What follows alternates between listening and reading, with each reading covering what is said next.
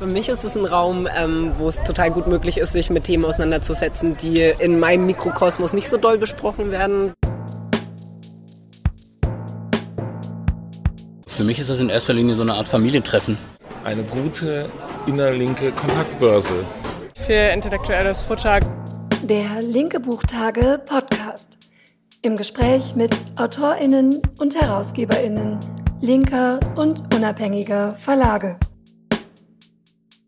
Hallo Hartfried und Christine. Ähm, schön, dass ihr da seid und willkommen zum Podcast der Linken Buchtage. Ich bin Vincent. Ich begrüße auch herzlich alle Zuhörenden zu einem Gespräch mit den Herausgeberinnen Christine Jennecke und Hartfried Schulia über ihr Buch Unentbehrlich Solidarität mit Betroffenen rechter, rassistischer und antisemitischer Gewalt. Es handelt sich bei dem Buch um einen Sammelband, der vor wenigen Monaten im Verlag Edition Assemblage erschienen ist. Um euch ein bisschen besser kennenzulernen, dass ihr euch auch den Zuhörenden vielleicht vorstellt.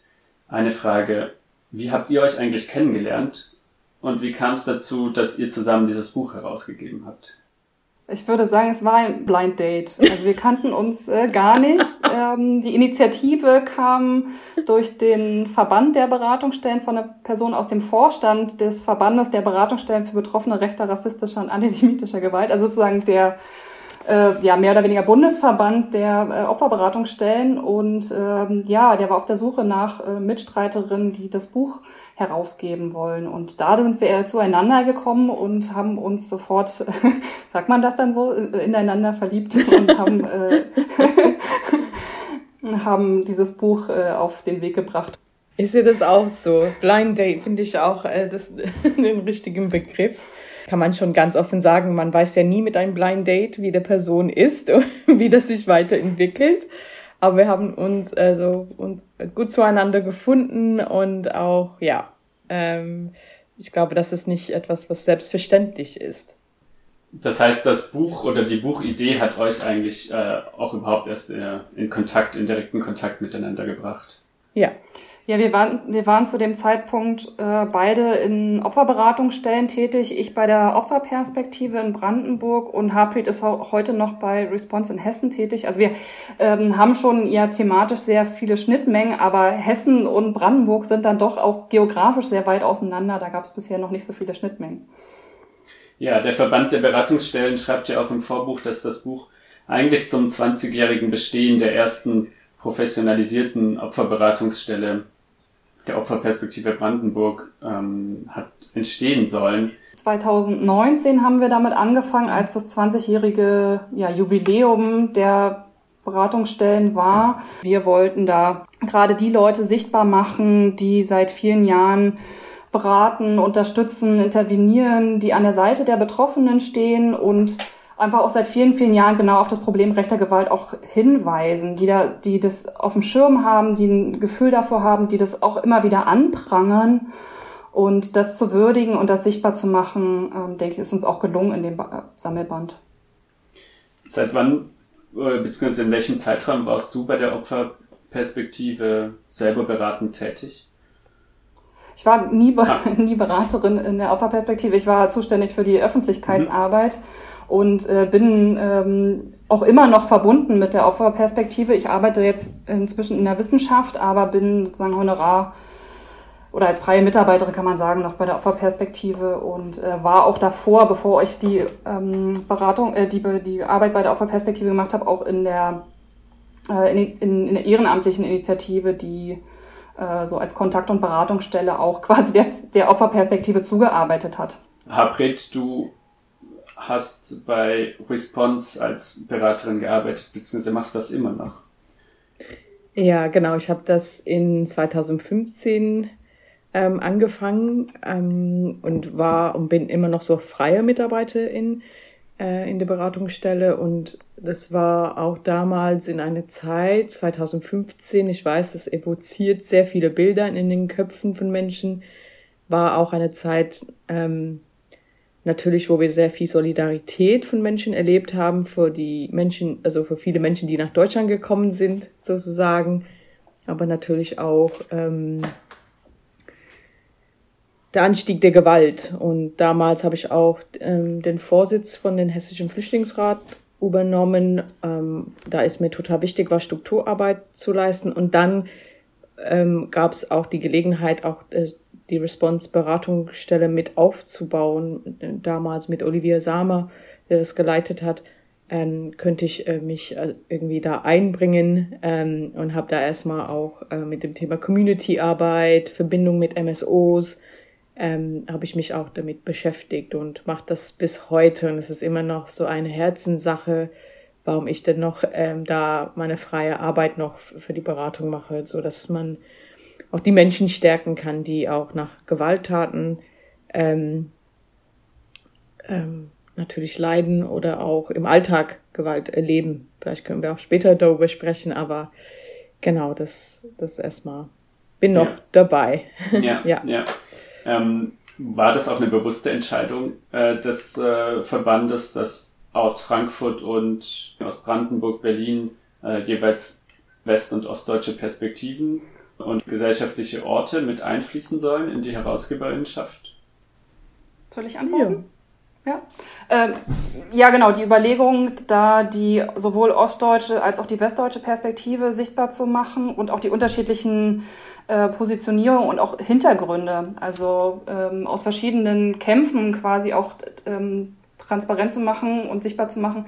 Das war ein Anliegen und das war auch unser Anliegen. Und ähm, ja, so ein Sammelband zu den Beratungsstellen ist natürlich auch ja, da kommt man nicht an der Opferperspektive dran vorbei. Deswegen ähm, war das jetzt ähm, auch nicht ganz ein Zufall, ähm, aber es hätte, hätte auch anders sein können. Also wir haben schon auch darauf geachtet, möglichst viele Stimmen aus dem Buch, aus verschiedenen Regionen, aus verschiedenen ähm, Organisierungen auch drin zu haben. Also da geht's dann nicht nur um Hessen und Brandenburg, sondern da ist Sachsen-Anhalt auch genauso drinne, da ist dann ähm, Hamburg auch mit drinne und auch eine andere Region. Vielleicht bleiben wir kurz noch bei der Geschichte und Entstehung eigentlich der Opferberatungsstellen. Christine, du hast in deinem Beitrag in dem Buch ähm, ja, genau dazu ein bisschen recherchiert und einen Artikel verfasst. Ähm, kannst du daraus einfach mal vorlesen?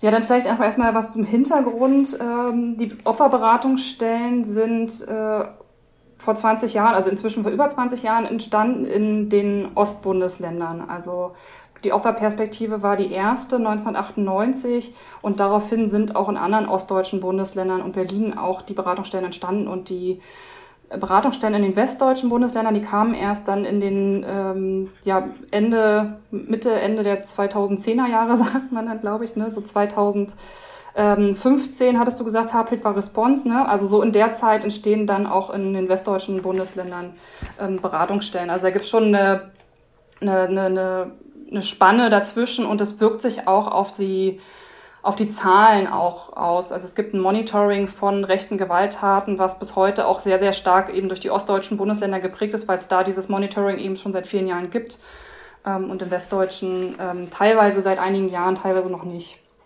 Genau, und ich habe einen Artikel geschrieben, der geht von den Baseballschlägerjahren aus. Und ich war selber, ähm, bin selber in, den, in Ostdeutschland groß geworden, so in den 90er und 2000er Jahren, also was sozusagen immer unter diesem Wort Baseballschlägerjahre jetzt in den letzten anderthalb Jahren ja auch verhandelt wurde und habe den Artikel ähm, verfasst, um deutlich zu machen, dass das eine Zeit war, diese 90er Jahre, gerade die ersten Jahre, die sehr prägend waren, die sehr prägend waren für die Entwicklung von der extremen Rechten, für zum Beispiel, wenn wir uns die ähm, Entstehung auch des nationalsozialistischen Untergrunds und deren UnterstützerInnen anschauen, dann kommen wir auf die 90er Jahre und für uns war es eben wichtig, dann auch die, oder mir war es wichtig, in dem Beitrag dann auch deutlich zu machen, da sind aber auch sehr positive Sachen entstanden. Also da ging es nicht nur um die Nazis, da ging es nicht nur um die Baseballschläger, sondern es ging auch darum, dass sich da Leute engagiert haben. Und in dem Sinne ist auch dieser Beitrag verfasst, aus dem ich jetzt was vorlese.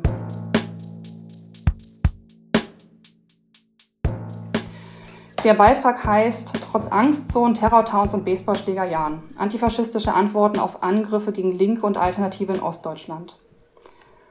Schwedt 1993. Die 50.000 Einwohnerinnen umfassende Industriestadt an der Oder im Norden Brandenburgs gilt als Neonazi-Terrortown. Eine braune Hochburg, deren Neubauten, die sogenannten Platten, über Jahre das Bild der Stadt prägen und Angstzonen für viele linke und alternative Jugendliche darstellen. Die ORB-TV-Dokumentation Die Stadt gehört uns fängt die rechte Hegemonie Anfang der 90er Jahre anschaulich ein. Ein junger Mann berichtet darin, dass er nach rechten Drohungen wegziehen muss. Zitat Anfang. Die Rechten diktieren hier das Geschehen. Man muss nicht links oder Antifa sein, es reicht einfach anders zu sein und schon kommt man ins Visier. Die Bevölkerung ordnet sich unter. Zitat Ende. Auch in anderen Städten und in ländlichen Regionen berichten Betroffene, dass es reiche, Basecap oder Ohrringe zu tragen, Skaterin oder Raverin, Hippie oder Grufti zu sein. Wenn sich die rechten TäterInnen an, den, an dem Äußeren ihrer Opfer, ihrer Zugehörigkeit zu anderen Jugendgruppen störten oder diese nicht Teil der rechten Clique sein wollten, werden sie mit Gewalt bestraft. In Schwed zeigt sich, was auch in anderen Regionen zu beobachten ist. Die Normalisierung rechter Gewalt durch fehlende Problemwahrnehmung in Politik und Verwaltung, falsche oder fehlende Konzepte im Umgang mit jungen Neonazis, das Versagen und die Untätigkeit von Polizei. Derlei Defizite prägen eine ganze Generation militanter Neonazis, zu denen die Mörder und Unterstützerinnen des NSU zählten. Während der Großteil der Bevölkerung wegsah, sich nicht traute zu intervenieren oder die rechten SchlägerInnen gewähren ließ, waren es junge Linke und alternative Jugendliche, die sich wehrten. Und so ist die Opferperspektive als Beratungs- und Unterstützungsstruktur für Betroffene rechter Gewalt entstanden. 1998 als Initiative gegründet, war die Opferperspektive die erste Stelle, die das Konzept der spezialisierten Opferberatung aufbaute. Von Beginn an sahen die Gründerinnen der Opferperspektive die Unterstützung von Opfern rechter Gewalt als ein Teil antifaschistischer Strategie. Insbesondere mit dem Blick auf die Angriffe auf linke und alternative Jugendliche sollten die Unterstützer, Unterstützung Betroffener zur Stabilisierung einer demokratischen, emanzipatorischen Jugendkultur, die den Rechten etwas entgegensetzt, beitragen.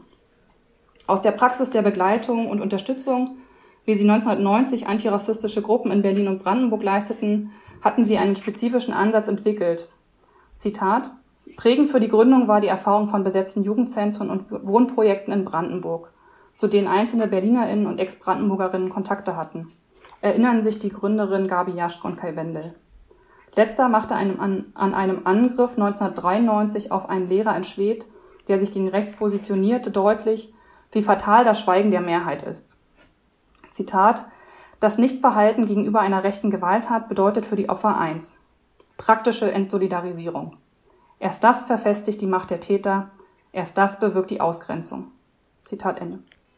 Um diesen Ausgrenzungsmechanismen der Täterinnen entgegenzuwirken, gehörten schon damals nicht nur die unmittelbare Unterstützung der Betroffenen, sondern auch die Dokumentation rechter Angriffe, der grundlegende Wechsel von Täter zur Opferperspektive, insbesondere in den Medien, und die Mobilisierung von Solidarität für die Betroffenen seitens der Zivilgesellschaft zum Ansatz. Ja, und heute ähm, Selbstverteidigung und Gegenwehr, das beharrliche Intervenieren in Kampagnen und Bündnissen sowie die Angebote linker alternativer Jugendkultur konnten die rechte Hegemonie vielerorts in Ostdeutschland zurückdrängen. In einigen Städten gelang es, Strukturen aufzubauen, die bis heute Anlaufpunkt sind für antifaschistisches Engagement. Im Land Brandenburg ist der Verein Opferperspektive inzwischen seit über 20 Jahren präsent und auch in anderen ostdeutschen Bundesländern konnte im Zuge des Civitas-Bundesprogrammes gegen Rechtsextremismus Beratungsstellen aufgebaut werden, die bis heute wertvolle Unterstützungsarbeit leisten. Und auch Schwedt ist heute kein Neonazi-Terrortown mehr. Die Neubaugebiete sind in großen Teilen zurückgebaut worden, seit sich die Zahl der Einwohner in, in der Stadt durch zahlreiche Wegzüge auf 30.000 reduziert hat. Neonazis und rechte Gewalt sind jedoch knapp 30 Jahre später nicht verschwunden. Es hat sich also einiges verändert, aber es bleibt auch noch viel zu tun. Ja, vielen Dank ähm, für das Vorlesen äh, eines Auszuges aus deinem Beitrag der finde ich sehr eindrücklich ähm, und sehr plastisch in Erinnerung ruft, äh, aus welchem Kontext eigentlich die Opferberatungsstellen entstanden sind. Harpreet, wie ist denn da deine Sicht aus Frankfurt da drauf? Ich würde jetzt von Frankfurt aus sagen, ähm, ich gehe jetzt zu meinem Bundesland. Ja, also ich befinde mich in Hessen. Ähm, Hessen ist, ähm, das muss ich nicht allen sagen, ein rechter Hotspot. Wir haben viele rechte Hotspots hier in Deutschland. Und damals äh, gab das Bild, als ich erstmal nach ähm, Deutschland kam, das ist noch eine Sache, ne? ich bin nicht hier geboren, aufgewachsen oder hier sozialisiert. Ich bin als erwachsene Frau nach Deutschland gekommen, bin seit zwölf Jahren hier. Und ähm, es gab erstmal immer das Bild, dass rechte Gewalt, rassistische Gewalt liegt ja da im Osten, diese böse Osten. und in der Zeit jetzt, wo ich jetzt hier gelebt habe, hat man schon die Entwicklung gesehen. Ähm, ich muss nur einfach ein paar Stichwörter sagen. Ich muss Walter Lübcke sagen, NSU 2.0. Die Liste geht weiter. Also und dann haben wir natürlich ähm, nach Halle kam dann Hanau. damals, ähm, ich habe erstmal in der Wissenschaft gearbeitet und ähm, dann bin ich in eine Migranten-Selbstorganisation eingestiegen, weil ich wollte echt in, des, in der Praxis gehen. Und auch damals, auch vor 2015, ähm, das ganze Thema Flucht habe ich auch bearbeitet mit den migrantischen Communities sozusagen. Das war so 2012, 13. Ne? Mhm. Und, ähm, und dann war das für mich wichtig, so in diesen Praxis zu gehen. Wie gesagt, ähm, wie ich das am Anfang gesagt habe, in 2015, 16 hat man dann auch gesehen, wie rechte Gewalt einfach überall passiert und dass wir auch die Menschen stärken müssen. Und dann für mich war das super klar, dass man auch in diese Strukturen agieren muss und auch in unterschiedliche Strukturen ähm, zu agieren, nicht nur in der Selbstorganisierung zu bleiben, aber strukturell schauen, wie kann man auch Strukturen wie der, wie der Flüchtlingsrat ja, stärken? Wie kann man denn auch auf dieser individuellen Ebene die Menschen in Beratung stärken? Äh, wie war das für dich, diese Jahre und diesen Teil der deutschen Geschichte kennenzulernen, als Person, die neu nach Deutschland kommt, die selber von Rassismus betroffen ist? Wie, wie, hast, wie bist du damit umgegangen? Wie, wie hast du darauf auch reagiert? Ähm, natürlich öffnet das äh, viele ähm, Kisten bei mir sozusagen, weil ich bin selbst in London geboren und aufgewachsen. Ähm, und es gibt immer so dieses Bild von vielen Menschen hier in diesem Land, wo die dann sagen, ah, du kommst aus London, das kennst du bestimmt nicht, ähm, wie das ist. Also wenn People of Color hier angegangen werden und so weiter. Und das, das stimmt ja gar nicht. Also bei mir war das ähm, so, und deswegen könnte ich das auch als ich auch Christines Arbeit kennengelernt habe, noch mhm. mehr über diese Geschichte gelernt habe, habe ich meine eigene Geschichte in England. Mhm. Ähm, es wurde wieder aktiviert sozusagen. Man sagt hier die Baseballschlägerjahre. Also ich selber als äh, jemanden, der ähm, mit südasiatischer Hintergrund hat oder Menschen aus dem südasiatischen Raum, hat in der gleichen Zeit, in der Era of Paki-Bashing, ich sage das jetzt ähm, auch der Begriff ausdrücklich, und das war gegen Menschen so wie ich, die mhm. ähm, aus bestimmte Stadtteile ähm, rausgejagt wurden. So, ist eine ganz andere Geschichte. Aber mhm. es ist auch irgendwie auch, wo ich dann die Verbindungen sehen könnte und auch diese Begriff, ne, an auch ähm, zu sagen Terror Towns, das kennen wir doch. Das kennen mhm. wir aber anders. Wir kennen die, die Council Estates in England, die No-Go-Zones, ne, und so weiter, so deswegen, und dann kam ich nach Deutschland und das war total interessant, weil ich war, natürlich habe ich auch diese Erfahrungen in England ähm, gesammelt. Und mehr möchte ich nicht in Detail gehen, aber dann komme ich dann nach Deutschland und dann bin ich nicht mehr so die zweite Generation Inderin oder ne, britisch Inderin, dann bin ich die Migrantin. Und dann habe ich mich ähm, in die MSO-Bereich gefunden, auch mit erste Generation. Ich würde sagen, oldschool ist, ähm, habe einen sehr guten Platz gefunden, weil dann habe ich einfach dann hier gemerkt, uff, wie ist das, was bedeutet das eigentlich für jemanden in diesem Land anzukommen? Gleichzeitig weiß ich auch, was meine Privilegien sind, weil es gibt auch andere Menschen, die ja hier ankommen und nicht die Ressourcen oder Zugänge haben, die, so wie ich, ich komme jetzt mit meinem britischen Pass, jetzt bin ich mittlerweile Deutsche, und hat auch einen Bildungsstatus oder Bildungsgrad, also der auch hier anerkannt wurde und so weiter. Also deswegen, ähm, ich will nur damit sagen, ja, dann war das für mich ein sehr, sehr krassen Prozess. Und da ich selbst in meinem Leben weiß, was rassistische Gewalt ist, äh, und habe mir immer diese Versprechen gegeben, dass kein Kind darf so in eine Welt aufwachsen, dann war das für mich super klar, dass ich weiter daran arbeite. Aber ich hätte es nie gedacht, dass ich ähm, in so viele Themen unterwegs sein würde. Ganz ehrlich, es ist, es ist alles so, der nach und nach irgendwie passiert ist. Ich war erstmal, wie gesagt, in der Wissenschaft und habe gesagt, ja, ich saß da am Schreibtisch und könnte ganz viel über Hybrid Identities und was weiß ich, ja, äh, Postcolonial Theory, ähm, das Ganze. Und dann diese, diese Bedürfnis, einfach aktiv zu werden, äh, das liegt mir am Herzen. Ich bin ein mhm. Mensch, der aus der Community arbeitet und wie gesagt, es gibt viel zu tun. Also mhm. man kann in ganz mhm. viele Sachen unterwegs mhm. sein. Genau. Und ich wollte immer so eine Person sein, der da in viele äh, Sektoren arbeitet und was bewegen kann.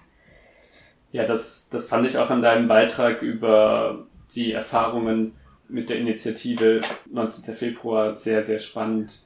Du könntest aus diesem Artikel auch noch ein bisschen vorlesen. Ich habe jetzt überlegt, ob ich jetzt einen Teil von der letzte Teil lese, aber ich gehe eine Seite davor und fange auf ähm, mit der Initiative 19. Februar an. Ähm, da, also nur kurz für die Menschen, die jetzt gerade hören, davor rede ich schon über die Geschichte von Nefros und auch die Solidaritätsbewegungen in, im Fluchtbereich. Und dann, wie gesagt, ähm, komme ich zu diesem Moment, wo ich am 20. Februar aufgestanden bin. Am Morgen des 20. Februar wurde ich durch Nachrichten auf meinem Telefon darauf aufmerksam dass es in Hanau Schießereien gegen Menschen mit Migrationshintergrund gegeben hatte. Ich rief Nefros an jeden Morgen an und fragte, was man von Frankfurt aus tun könne. Und sie sagte, kommt einfach, so schnell ihr könnt hierher und zeigt eure Solidarität. Ich erinnere mich, wie ich in Hanau ankam. Zusammen mit Olivia Samer und einer weiteren Kollegin der Beratungsstelle Response Hessen kamen wir im kurdischen Verein an, wo ich Seppi Temis Unvar das erste Mal sah. In diesem Moment wusste ich, dass sich für mich so viel verändern würde. Hanau war der Ort, auf den ich meine Energie konzentrieren musste, zusammen mit Nefros und andere to tolle Menschen wie Seda Adel in Hanau. Der wichtigste Schritt am Anfang war, einen Raum zu schaffen und ihn zusammenzuhalten. In vielen Momenten herrschte Stille. Diese Stille schafft einen Raum, in dem man darüber nachdenken kann, welche Rolle man in diesem Moment spielt. Der tiefe Schmerz, den die Familien erleben, ist ein Schmerz, den keiner von uns fühlen kann. Zusätzlich zu dem Anschlag mussten wir uns auch mit der Corona-Pandemie befassen. Das war in den ersten Augenblick schwierig. Die Pandemie ließ viele Unterstützungsstrukturen erstarren und machte gemeinsam Treffen schwierig. Bald folgte der Zusammenschluss von Menschen in der Initiative 19. Februar und die Familien. Und die bekamen eine Chance, einen Raum zu bekommen. Dieser Raum wurde unser Laden, ein Raum der Erinnerung. In der Kremestraße 24 befindet sich unser Laden. Er steht gegenüber dem ersten Tatort am Heumarkt. Dieser Raum machte neue Begegnungen möglich. Dieser Raum zu beschreiben und was er in den ersten Monaten für viele verschiedene Menschen bedeutete, ist schwer. Alles, was ich schreiben kann, ist, dass ich mich zutiefst demütig fühle, mit diesen starken Familien und jetzt Freundinnen arbeiten zu können. Ich machte Begegnungen, die mich dazu brachten, über Solidarität auf neue Weise nachzudenken. Dieser Raum schenkte mir auch die Begegnung mit meiner Abla, Sir Peter Mies Unvar, der Mutter des ermordeten Ferhat Unvar. Möge er in Frieden ruhen. Seppi hat am 24. Geburtstag ihres Sohnes Ferhat die antirassistische Bildungsinitiative Ferhat Unvar ins Leben gerufen. Eine neue Chance für eine Welt, in dem sie die Art und Weise ehrt, wie Ferhat die Welt erleben wollte. Eine Welt frei von Rassismus. Drei Tage nachdem ihr Sohn ermordet worden war, trat sie an die Öffentlichkeit und teilte der Welt mit, Zitat, mein Sohn sollte nicht umsonst gestorben sein. Mein Kind soll nix, nicht für nix gestorben sein. Der Rassismus soll keine andere Familie mehr zerstören. Das soll nicht mit anderen Jugendlichen und anderen Familien passieren. End Zitat. Diese Wörter hat Serpi im Februar in die Welt gesetzt. Fast neun Monate nach dem 19. Februar kamen wir als Freundinnen und Familie bei der Gründung der antirassistische Bildungsinitiative Ferhat Unvar zusammen. An diesem Tag haben wir an Ferhat erinnert und Serpil hat mit ihrem Sohn ein Versprechen gegeben, für eine antirassistische Gesellschaft weiterzukämpfen. Die Bildungsinitiative Ferhat Unvar bietet eine Anlaufstelle für Kinder, und Jugendliche, die rassistische Diskriminierung in der Schule erfahren und für deren Müttern. Sie will die Kinder, Jugendlichen und deren Muttern empowern, so dass die, diese nicht die Erfahrung machen mussten, die Serpil und ihr Sohn im Bildungssystem erlebt haben. Serpil erklärte, dass Vedat sehr oft nach der Schule äußerte, warum mag der Lehrer mich nicht? Seppis Antwort war meistens, na, und? Trotzdem musst du mehr schaffen als die anderen Kindern. Du hast nicht die gleichen Chancen wie die anderen Kindern. Seppi fragt sich, warum sie das ihrem Sohn immer wieder sagen musste und hat im Gespräch gesagt, Zitat, kein Kind soll ein Fremder sein. Wir sind nicht mehr die Gastarbeiter. Wir sind keine Gäste hier in diesem Land. Wir tragen vieles zu dieser Gesellschaft bei. Unsere Kinder sind hier geboren, hier aufgewachsen und die sterben hier. Wir gehen nirgendwo hin. Als wir über Solidarität und eine solidarische Gesellschaft gesprochen haben, fragte ich, wie sie diese Gesellschaft anvisiert. Es war für sie sehr einfach. Zitat Ohne Solidarität gibt es kein echtes Leben. End Zitat. Für sie hat jede Person ein Recht auf ein sicheres Leben und ein Leben ohne Angst. Angst begrenzt die Kinder, und wenn wir mit Hass agieren, werden wir nicht weiterkommen. Ich möchte viele die LeserInnen ansprechen, die meinen Text in diesem Moment lesen.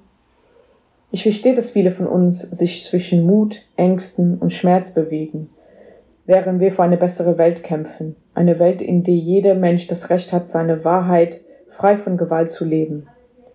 Das ist eine Welt, die im Augenblick weit entfernt zu sein scheint. Seppis Worte zeigen, dass Solidarität der einzige Weg ist, um weiterzukommen, indem wir junge Menschen, Frauen und andere Personen am Rande der Gesellschaft stärken und befähigen, sich gegen rechten Terror und Rassismus zur Wehr zu setzen, sind wir in der Lage, eine Welt aufzubauen, die für uns alle sicherer ist. Der Tod von Ferhat und die anderen jungen Menschen am 19. Februar 2020 soll ein Anfang sein von etwas Neuem, sagt Seppi. Die letzten neun Monate haben mir gezeigt, wie Solidarität für und miteinander bedeuten und sein kann. Seppi, deren Sohn aus rassistischen Gründen ermordet wurde, zeigt uns allen, auch den UnterstützerInnen, welche unglaubliche Kraft sie hat, um im Namen ihres Sohnes ein antirassistisches Bildungsprogramm aufzubauen.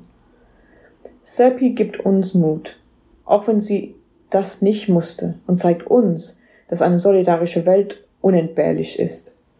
Die letzten Worte in unserem gemeinsamen Gespräch waren Liebe ist stärker als Angst. Und mit diesen Worten möchte ich auch diesen Text beenden. Danke Nefros und danke Seppi Abla.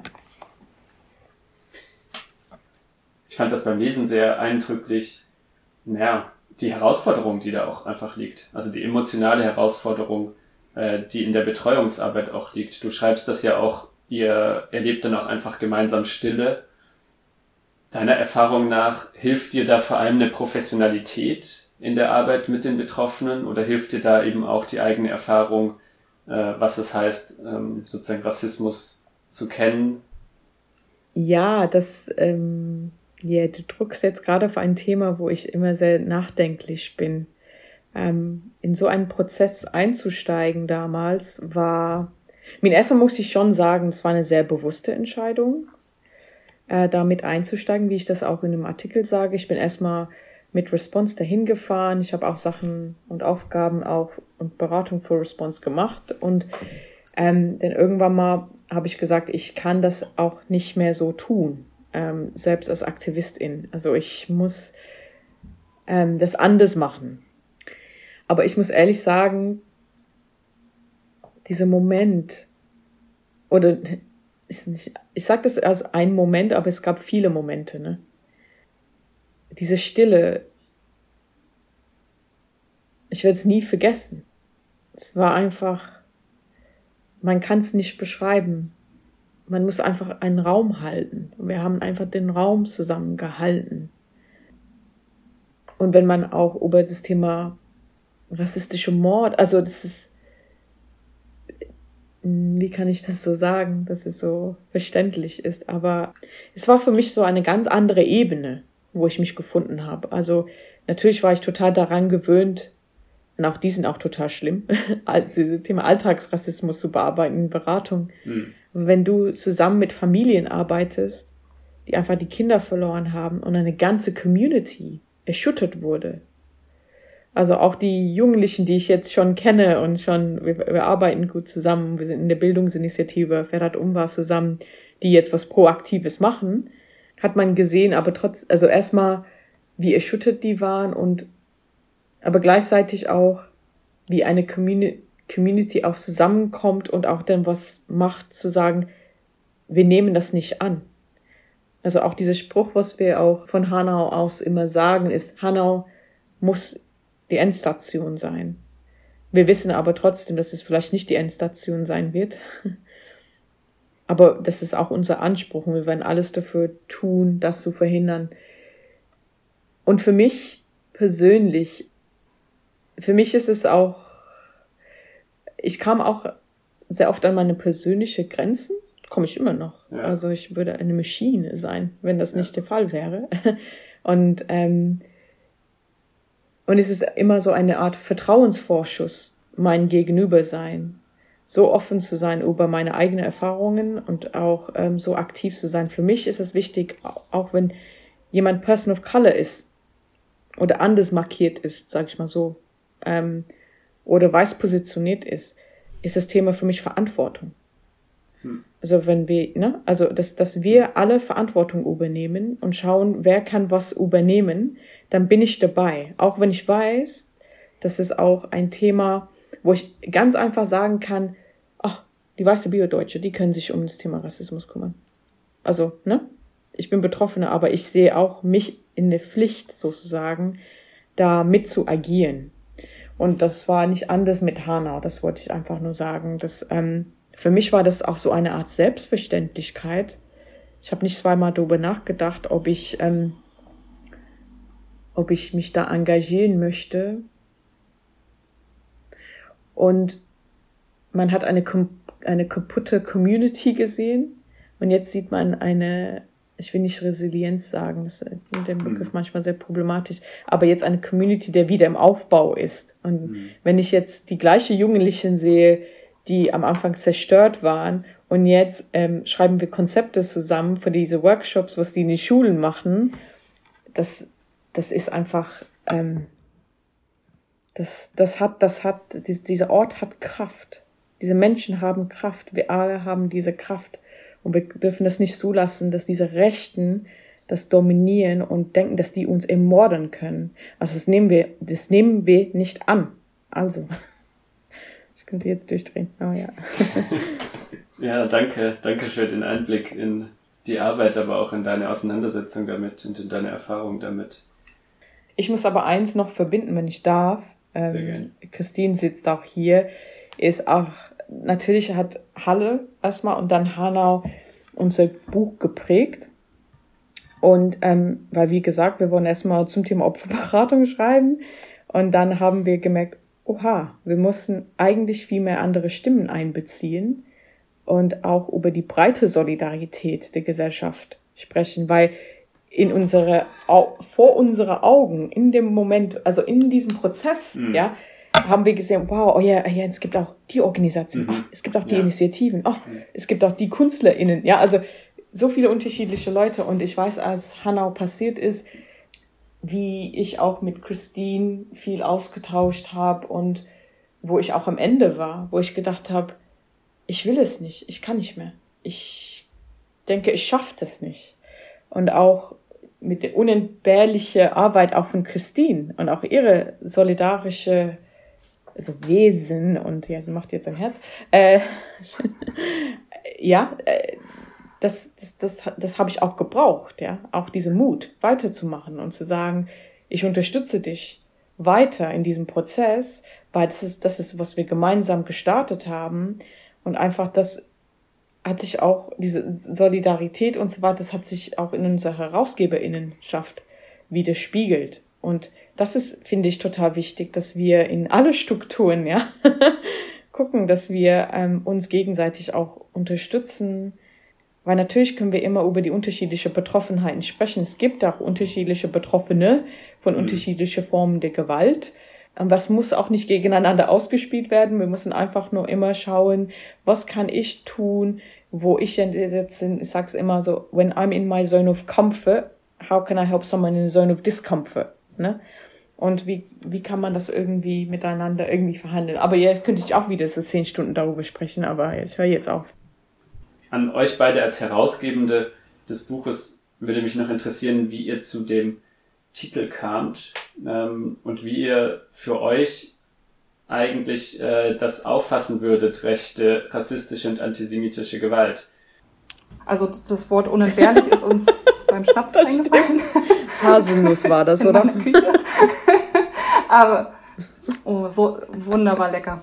Der Beste. Ähm, aber tatsächlich diese Ausdifferenzierung rechte, rassistische und antisemitische Gewalt, da haben wir länger drüber diskutiert, weil so aus dem wie ich bisher gearbeitet habe und wie das auch in den ähm, ostdeutschen Beratungsstellen, glaube ich, eher gängiger ist, ist der Begriff rechte Gewalt dann eher als so ein Sammelbegriff zu verstehen. Also von der Logik sozusagen von einem rechten Weltbild auszugehen. Und wir haben uns dann aber entschieden, und äh, Harpreet, du kannst gerne ergänzen oder mich korrigieren, ähm, haben uns entschieden, rassistische und antisemitische Gewalt aber nochmal hervorzuheben. Also zum einen ganz konkret, weil Hanau und Halle so einschneidend waren auch für unser Buch ähm, und aber auch ganz klar zu benennen, dass Rassismus eine Dimension ist, die die ganze ja, Gesellschaft auch ähm, beeinflusst, die Macht- und Herrschaftsverhältnisse in dieser Gesellschaft beeinflussen. Ähm, Menschen, die von rassistischer Gewalt betroffen sind, auch die Hauptgruppe sind von rechten Gewalttaten ähm, und Antisemitismus darüber hinaus auch de deutlich mehr ist als nur so, so ein rechtes, äh, zu einem rechten Weltbild gehört. Also beides auch nochmal sichtbar zu machen, das ist jetzt nicht nur beschränkt auf so ein paar Neonazis, so, sondern das sind halt Dimensionen, die halt sehr weit in der Gesellschaft verbreitet sind. Und Antisemitismus gehört sich einfach auch das zu betonen ähm, aufgrund der deutschen Geschichte. Also das finde ich auch ganz wichtig hervorzuheben. Wie war das für euch als Herausgebende, sozusagen ganz arbeitstechnisch, dieser Prozess äh, zu meistern? Über 30 beitragende Personen zu, zu koordinieren, das Ganze auf äh, sozusagen dieses äh, Ergebnis hin eines Buches auch fertigzustellen. Ja, also ich meine, ich kann jetzt zurückkommen zu der Situation mit, mit Hanau. Ich habe mich gefragt, glaube ich an, da hatte dann eine tiefe Krise, glaube ich wirklich an diese solidarische Gesellschaft? Glaube ich daran? Ich glaube, das hat mich echt auch getestet und auch äh, die Christine auch.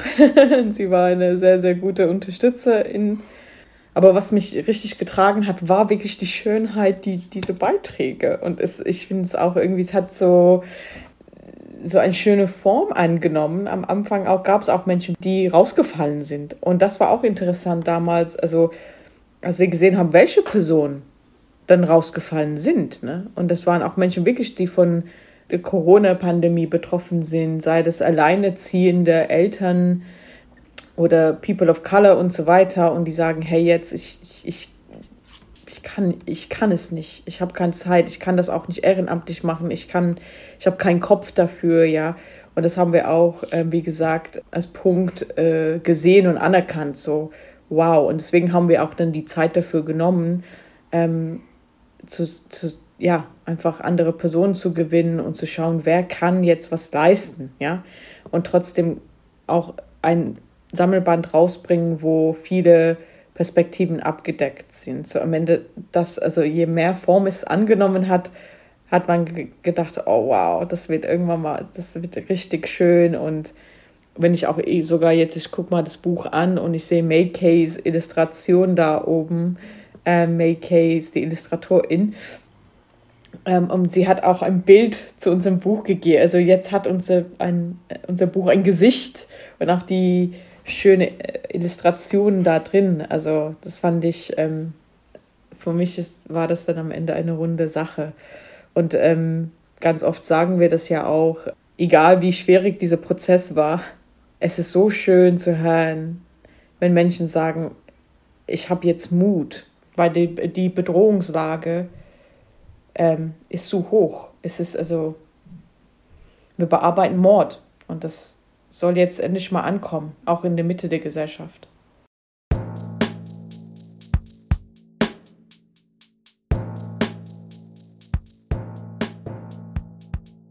Harpret Julia und Christine Jennecke, vielen Dank für das Gespräch ähm, und die Zeit, die ihr euch genommen habt. Ähm, vielen Dank von mir aus. Ich habe sehr viel draus gezogen. Äh, vielen Dank auch im Namen der linken Buchtage. Ihr habt ja während de des Podcasts bereits angesprochen gehabt, dass das Buch und die Idee des Buches schon 2019 feststanden, bevor es dann zu den tragischen Anschlägen in Halle und Hanau kam. Das Buch letztlich habt ihr aber den Opfern und Überlebenden und Angehörigen dieser Anschläge gewidmet. Und in diesem Sinne ist es schön, nochmal abschließend die Namen äh, der Opfer zu hören und mit einem Zitat der Überlebenden und Angehörigen zu enden.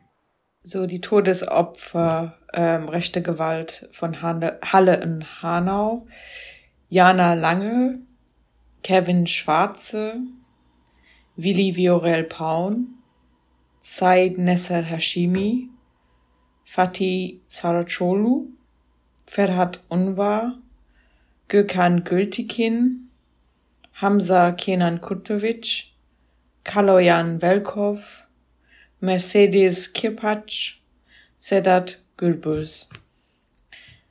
Tot sind wir erst, wenn man uns vergisst, Ferhat Unvar.